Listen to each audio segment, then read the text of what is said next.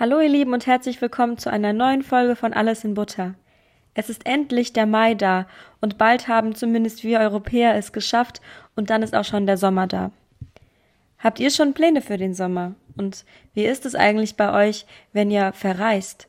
Sprecht ihr immer auf Englisch oder versucht ihr auch mal zum Beispiel in Italien auf Italienisch ein Wasser zu bestellen, auch wenn ihr eigentlich gar kein Italienisch könnt?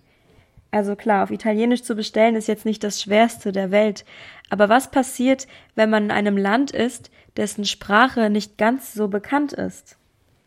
Heute sprechen wir über vom Aussterben bedrohte Sprachen. Ich kann ja das gleiche Thema alle paar Wochen nehmen, ähm, da es leider echt viele solcher Sprachen gibt, die ähm, bald vielleicht nicht mehr existieren. Heute wird es eher so allgemein sein und danach werde ich, wie gesagt, mich mal auf genaue Sprachen ähm, ja, konzentrieren. Also, es gibt so etwas wie eine Sprachpyramide beziehungsweise eine Hierarchie. Ganz oben sind die großen Sprachen Englisch und Französisch. Englisch ist in über 60 Ländern Amtssprache und wird daher in den meisten Ländern und von den meisten Menschen gesprochen. Danach kommt Französisch. Ich sage nicht, dass Französisch die zweit ähm, meistgesprochene Sprache der Welt ist, ähm, aber Französisch wird in über 30 Ländern und natürlich vor allem in Europa und Afrika ähm, von Menschen als Muttersprache gesprochen. Englisch und Französisch sind die einzigen Sprachen, die auf allen fünf Kontinenten gesprochen werden. Überall. Also jetzt nicht ähm, Antarktis, aber sonst überall. Und auf ähm, Vanuatu zum Beispiel in Ozeanien wird auch Französisch gesprochen und in Asien ist es zum Beispiel Laos. Also es gibt wirklich sehr viele verschiedene Länder, ähm, in denen man Französisch spricht.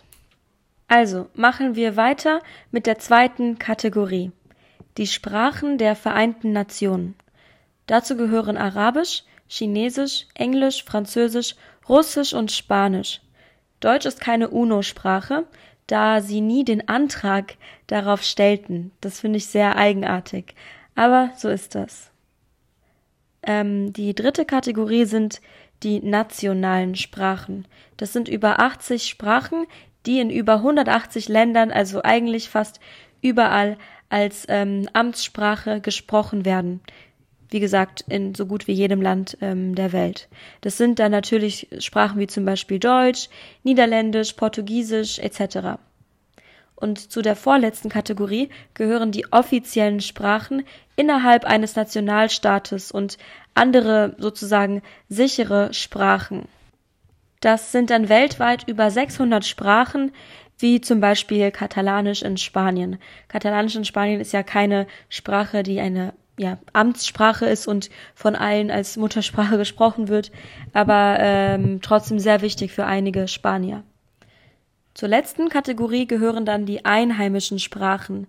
Das sind zwischen 6000 und 7000 Stück und viele davon sind leider vom Aussterben bedroht. Das heißt, viele verschwinden so langsam und werden teilweise von weniger als 100 Menschen gesprochen. Man sagt, dass im 21. Jahrhundert zwischen 50 und 90 Prozent aller Sprachen verschwinden sollen.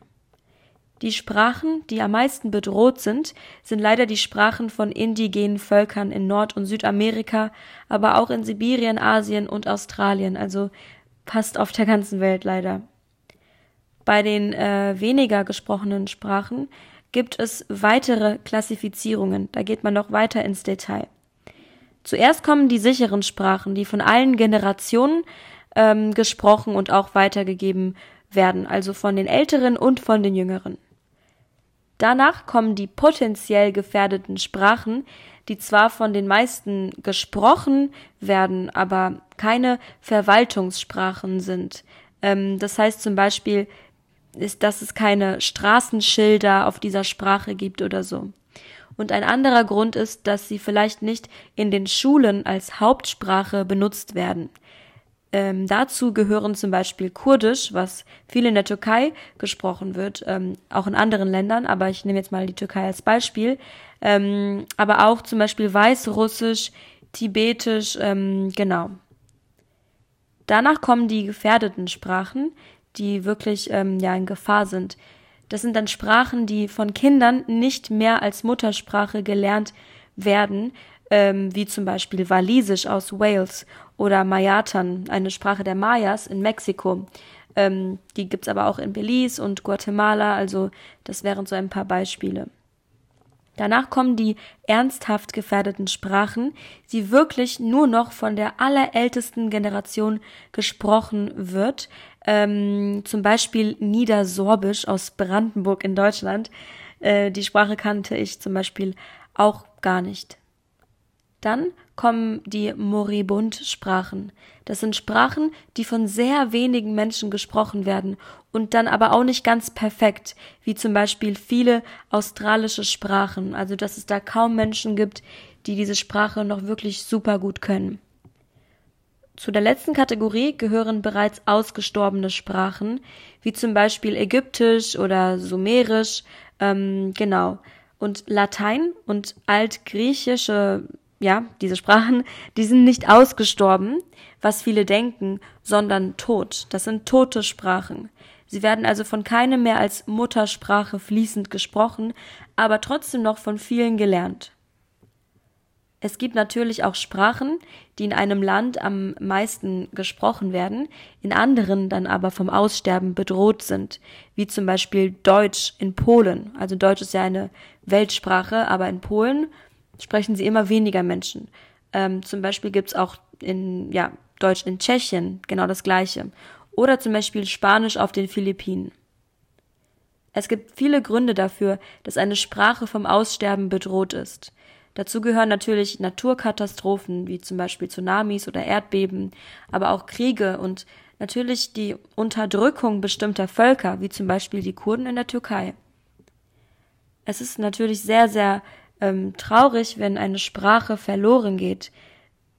Klar geht damit auch ein Stück der Kultur eines Volkes verloren und somit auch ihre Identität. Es gibt viele Projekte, um solche Sprachen sozusagen zu retten oder am Leben zu erhalten.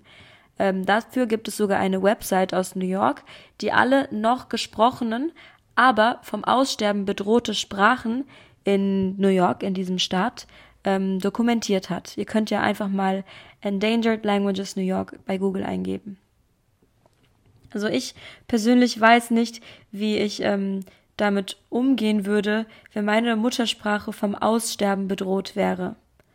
Mein Vater zum Beispiel kommt aus Kasachstan, äh, kann jedoch kein Kasachisch, sondern nur Russisch, was eigentlich auch relativ normal ist in Kasachstan.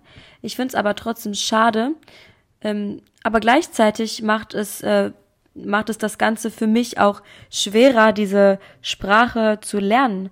Ähm, und ich habe auch in meinem Alltag absolut gar nichts mit Kasachstan oder mit der kasachischen Sprache zu tun. Und es würde mir wirklich in keinster Weise weiterhelfen, diese Sprache zu lernen. Jedoch ähm, fände ich es schön, da sie eben besonders ist und ja auch irgendwie eine äh, Verbindung zu dieser Sprache meinerseits existiert.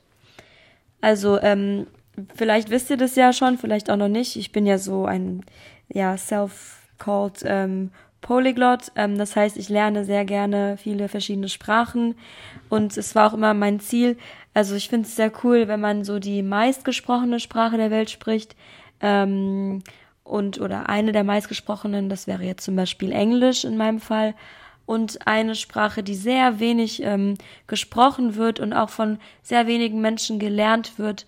Und das ist dann für mich zum Beispiel Katalanisch. Also ich habe, ähm, außer dass ich in Katalonien wohne, seit einigen Jahren, habe ich eigentlich nichts mit der Sprache zu tun. Gut, mein, ähm, mein Freund ist halber Katalane, aber das war ja schon vor ihm, dass ich angefangen habe, diese Sprache zu lernen. Und ähm, ich finde es einfach sehr interessant, weil dadurch lernt man eine Kultur auch einfach viel besser kennen. Ähm, und man hat auch einen ganz anderen Bezug zu den Menschen, wenn man jetzt in ihrer Muttersprache und ähm, jetzt bei mir zum Beispiel nicht auf Spanisch spricht. Ähm, genau. Also ich finde es immer cool, dass wenn man in einem Land wohnt, dass man einfach aus Respekt ähm, sich diese Sprache aneignet, einfach um ein bisschen kommunizieren zu können. Und es muss ja nicht immer Englisch sein. Aber das darf ja jeder machen, wie er möchte. Und ihr lernt ja Deutsch. Also ähm, seid ihr auf einem sehr guten Weg. Also ihr Lieben, das war's dann auch schon mit der heutigen Podcast-Folge. In ein paar Wochen werde ich mal eine Folge über eine konkrete Sprache machen, die vom Aussterben bedroht ist. Ich hoffe aber, dass ihr bisher diese heutige Folge interessant fandet und auch noch etwas mitnehmen konntet. Also, dann ähm, sehen wir uns eine nächste, eine nächste.